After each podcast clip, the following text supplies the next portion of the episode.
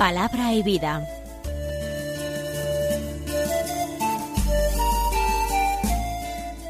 Con el padre Manuel Horta, desde Sevilla.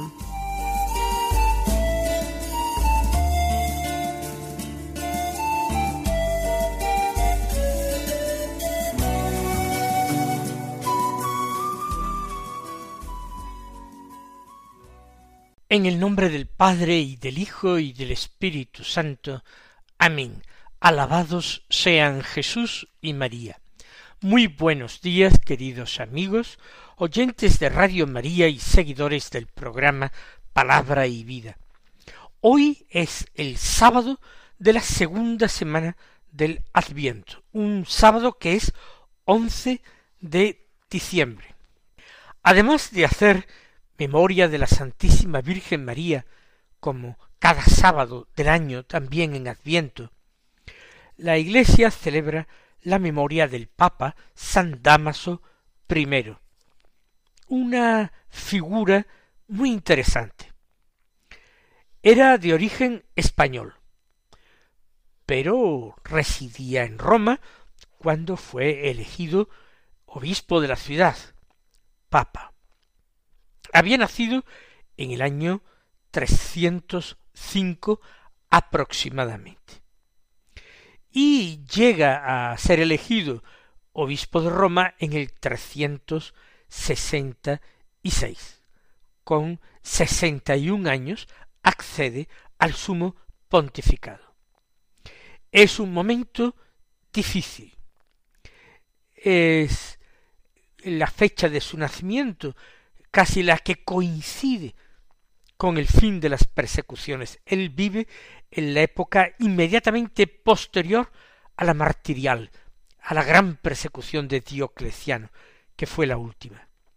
Ahora ser cristiano es más fácil, no hay que jugarse la vida ni los bienes. Entonces entran en la iglesia muchas personas que no lo hacen movido por, movidos por una sincera fe en Jesucristo. Es un momento de fuertes y peligrosas herejías a las que valientemente se enfrenta Damaso. Al mismo tiempo honra a esos mártires, mártires que han vivido no hace mucho tiempo. Adorna los sepulcros de los mártires. Para ello escribe versos. A San Jerónimo, que llega a Roma, le pide la traducción de la Sagrada Escritura, una nueva traducción más perfecta que la que existía, cuyos fallos eran conocidos por, por algunos. Jerónimo se convierte en gran amigo de Damaso, siempre lo llamará el santo Papa Damaso, y en Roma murió en el año trescientos ochenta y cuatro nuestro Papa español, quizás el primer Papa español de la historia. Vamos a escuchar ahora la palabra de Dios que se proclama en la liturgia de la misa del día. La primera lectura no es de Isaías, y sin embargo vamos a comenzar por ella porque está estrechamente ligada, relacionada con el Evangelio de la Misa. La primera lectura es del libro del eclesiástico, uno de los libros de la sabiduría hebrea, un libro sapiencial.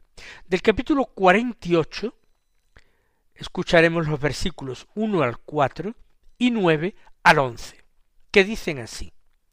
En aquellos días surgió el profeta Elías como un fuego, su palabra quemaba como antorcha. Él hizo venir sobre ellos el hambre, y con su celo los diezmó. Por la palabra del Señor cerró los cielos, y también hizo caer fuego tres veces. Qué glorioso fuiste, Elías, con tus portentos. ¿Quién puede gloriarse de ser como tú? Fuiste arrebatado en un torbellino ardiente, en un carro de caballos de fuego. Tú fuiste designado para reprochar los tiempos futuros, para aplacar la ira antes de que estallara, para reconciliar a los padres con los hijos y restablecer las tribus de Jacob. Dichosos los que te vieron y se durmieron en el amor. La figura del profeta Elías se convirtió en Israel y se ha convertido también en la Iglesia católica en una figura paradigmática, en un verdadero modelo, en un verdadero ejemplo del creyente coherente, abrazado por su fe y por su amor. El eclesiástico hace el elogio de los personajes antiguos que se presentan a quienes leen el libro como modelos a seguir. Y entre todos estos modelos, el de Elías es particularmente brillante. Surgió el profeta Elías. No es necesario decir fechas. Elías surge cada vez que un hombre enamorado de Dios considera poca cosa lo que ve con sus ojos, lo que escucha con sus oídos, lo que toca con sus manos, comparado lo que Dios le promete. Un nuevo Elías fue Juan Bautista, y Jesús nos lo dijo. Si queréis saberlo, es Él, el Elías que ha de venir. No quería decir Jesús que hubiera una identidad personal entre Juan Bautista y Elías. Ciertamente eran dos hombres distintos, no uno solo. Pero Juan Bautista era el Elías que esperaba Israel, ese personaje reservado para preparar el comienzo de los últimos tiempos. Y dice este texto sagrado que era como un fuego su palabra y quemaba como antorcha. Ciertamente la antorcha que porta el fuego quema, pero también ilumina. Y la palabra de Elías y sus obras iluminaban profundamente al pueblo. Elías retó en el Carmelo a los sacerdotes profetas de Baal. Retó al pueblo a que se decantara por aquello que manifiestamente pudiera conocer, que era eh, lo querido por Dios, por el verdadero Dios. Pero Elías también quemaba, no sólo iluminaba. Quemaba a los tibios, quemaba a aquellos a los que le parecía demasiado candente su palabra, aquellos que se conforman con la mediocridad. Lo que quema también purifica. Y esa fue también misión especial del profeta Elías. Sigue diciendo en su elogio el autor del, del eclesiástico. Él hizo venir sobre ellos, se refiere sobre el pueblo, el hambre, y con su celo los diezmó. Hay que ver cómo Dios a través de acontecimientos que afligen a los hombres, castiga a los pueblos. Los individuos particulares van a pasar por un juicio, cada uno de nosotros. Serán juzgados según sus obras. Recibirán premio o castigo personal. Sin embargo, los pueblos también son autores de verdaderos pecados colectivos. Los pueblos pueden ser protagonistas de opresiones, de injusticias. Y Dios castiga a los pueblos no con un juicio ultraterreno, porque no son sujetos de juicio, pero los castiga en la historia, en este mundo, para que viendo los desastres que se abaten sobre ellos, reflexionen y puedan enderezar el camino y puedan volver a la buena senda. Por eso Israel es castigado tantas veces, aunque en Israel haya habido siempre personas santas que han vivido su fe y su esperanza en Dios. Pues hizo venir el profeta Elías sobre ese pueblo que incurría en su gran mayoría en la apostasía, en la idolatría, hizo venir el hambre por medio de una pertinaz sequía, los diezmó con su celo, por la palabra del Señor cerró los cielos y también hizo caer fuego tres veces, para consumir la víctima puesta sobre el altar, sobre los leños, y hacer un signo maravilloso para que muchos creyeran y volvieran de nuevo, aunque fuera con una conversión frágil y temporal a Dios. Fue un profeta poderoso en palabras y en obras. Por eso exclama el eclesiástico, qué glorioso fuiste, Elías, con tus portentos. Nosotros somos una generación de personas demasiado conformistas, demasiado acomodadas, tal vez deberíamos decir cobardes, o tibios o mediocres. Tal vez sería mejor definirnos como incoherentes. Los personajes de rasgos acentuados, fuertes como Pablo, como Elías, como Juan Bautista, sacuden nuestra modorra. Pensamos que fueron quizás exagerados y en definitiva hablamos de exageración porque en nuestras propias vidas está instalada la tibieza. Ojalá la consideración de su figura nos ayudara a despertar de nuestra actitud perezosa. Ojalá Elías, el gran inspirador del Carmelo, fuera para nosotros también modelo de oración, de intercesión, de valentía, de decisión, de amor encendido. En definitiva, si es un profeta de fuego, a nosotros nos hace falta ser más fogosos. Y en torno a esta idea del fuego y la fogosidad se extiende todavía el autor del eclesiástico recordando el tránsito de Elías. Así dice, fuiste arrebatado en un torbellino ardiente, en un carro de caballos de fuego. Tú fuiste designado para reprochar los tiempos futuros, para aplacar la ira antes de que estallara. Reprochar los tiempos futuros es la idea que me permito recalcar ante vosotros. Elías es quien nos da hoy un buen tirón de orejas, el que nos invita a la santidad sin rodeos, a buscar, a encontrar, a seguir el camino más corto hacia Dios. Él es el que ha venido a restablecer las tribus de Jacob, a reconciliar padres con hijos, a crear esa sociedad nueva ese mundo nuevo, esa cultura nueva que Dios quiere de, de nosotros. Y termina este texto diciendo dichosos los que te vieron y se durmieron en el amor. Es una expresión muy bonita.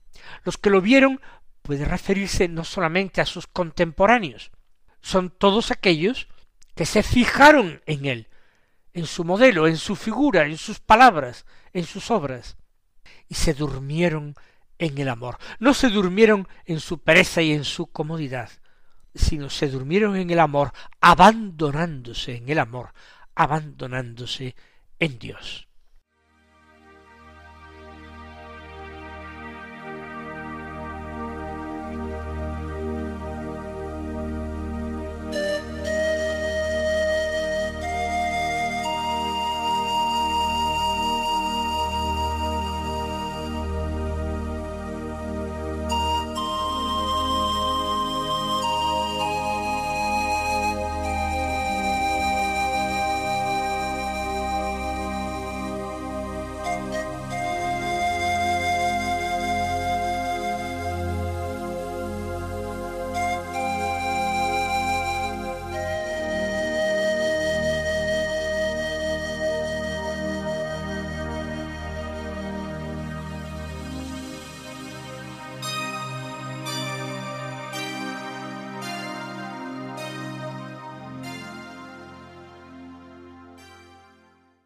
Vamos a escuchar ahora el Santo Evangelio de la Misa.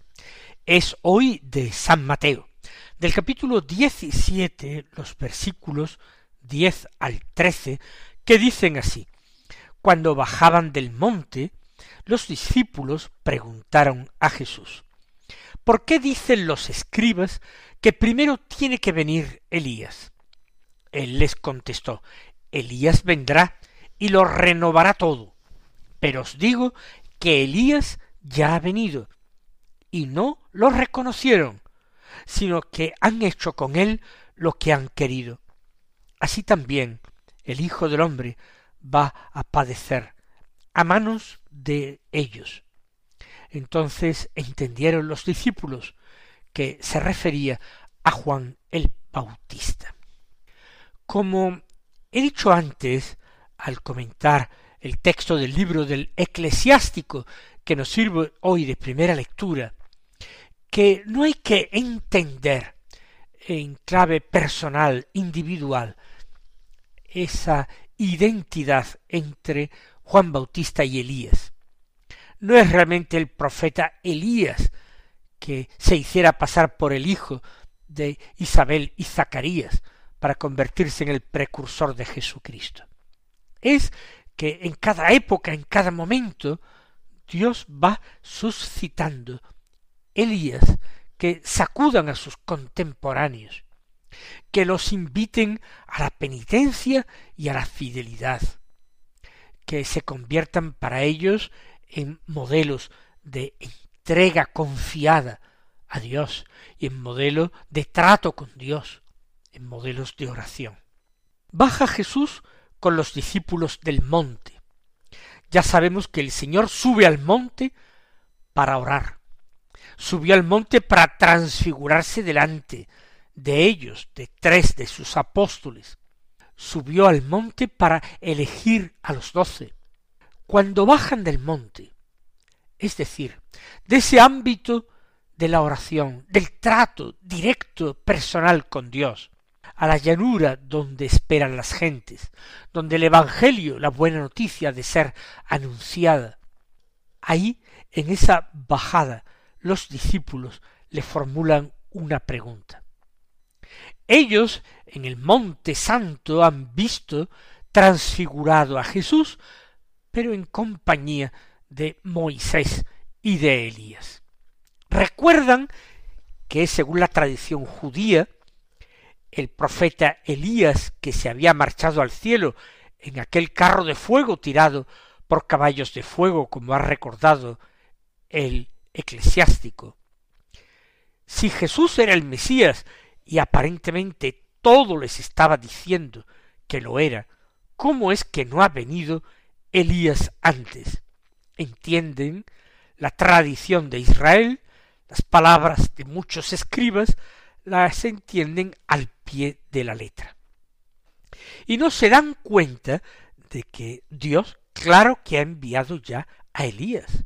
Más aún, algunos de ellos, me refiero a algunos de los apóstoles, han sido discípulos de este Elías, y ha sido ese Elías quien los ha mandado a Jesús, y ellos se han convertido en discípulos de Jesús y más tarde en apóstoles, apóstoles porque su maestro Juan Bautista les señaló un día a orillas del lago de Galilea en la lejana Nazaret les señaló un hombre que pasaba y les dijo Ese es el Cordero de Dios que quita el pecado del mundo. Así pues, los apóstoles preguntan tímidamente cómo es que dicen los escribas que primero tiene que venir Elías. Si tú eres el Mesías, y aquí no ha venido ningún Elías. Y Jesús les enseña entonces diciendo Elías vendrá y lo renovará todo. Pero os digo que Elías ya ha venido. ¿Se contradice Jesús afirmando que Elías vendrá y que Elías ya ha venido? No, no se contradice, según la interpretación que yo estoy dando. Hay Elías en todas las generaciones de hombres. Dios en su misericordia los envía y los seguirá enviando hasta el fin de los tiempos. Y los renovará todo.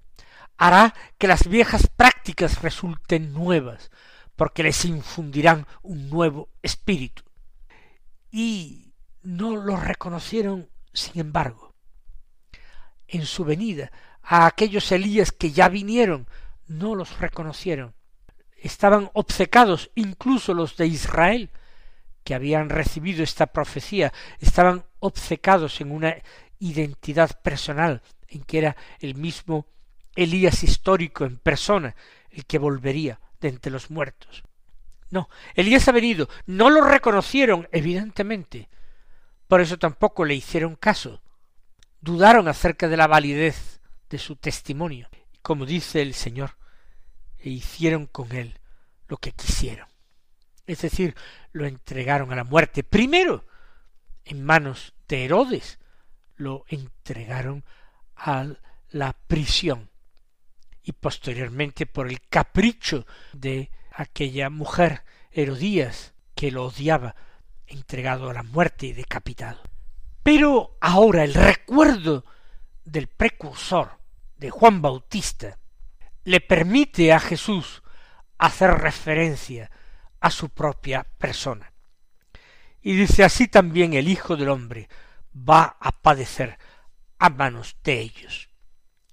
Aquellos que se ponen de parte de Dios frente a los hombres, contradiciendo las tendencias pecadoras de éstos, invitándolos a corregirse porque antes han denunciado sus maldades, sus crímenes, siempre son molestos, siempre son un verdadero engorro para sus contemporáneos. En el siglo XXI, si ustedes me permiten la osadía, todavía quizás más, porque vivimos en un siglo, en una cultura y un mundo donde se establece una nueva religión laica. Es la cultura de lo políticamente correcto, por no decir la religión de lo políticamente correcto. Parece que los hombres de hoy han descubierto la vaciedad, la estupidez, la ignorancia, la incorrección de todo lo que hacían no ya sus abuelos, sino sus padres. Todas las generaciones anteriores no valen nada, todas estaban equivocadas, todas actuaron mal, todo era injusto, desastroso y bárbaro, antes que la nueva y perfecta corrección política nos enseñara el camino hacia donde encaminar nuestros pasos. ¡Qué horror! Sin lugar a dudas, nuestro Señor Jesucristo sería de nuevo crucificado. Aquella pregunta para hacerse eh, cada uno de nosotros, ¿qué haría Cristo en mi lugar? tendría tantas respuestas en las diversas situaciones que vivimos, impregnadas de mal. Dice San Mateo, para terminar, que entonces los discípulos entendieron que se refería a Juan Bautista, es decir, que el Elías que tenía que venir era Juan Bautista y que ya había cumplido su misión. Mis queridos hermanos, que el Señor nos conceda su gracia para cumplir nosotros la nuestra. Hasta mañana, si Dios quiere que Él os bendiga.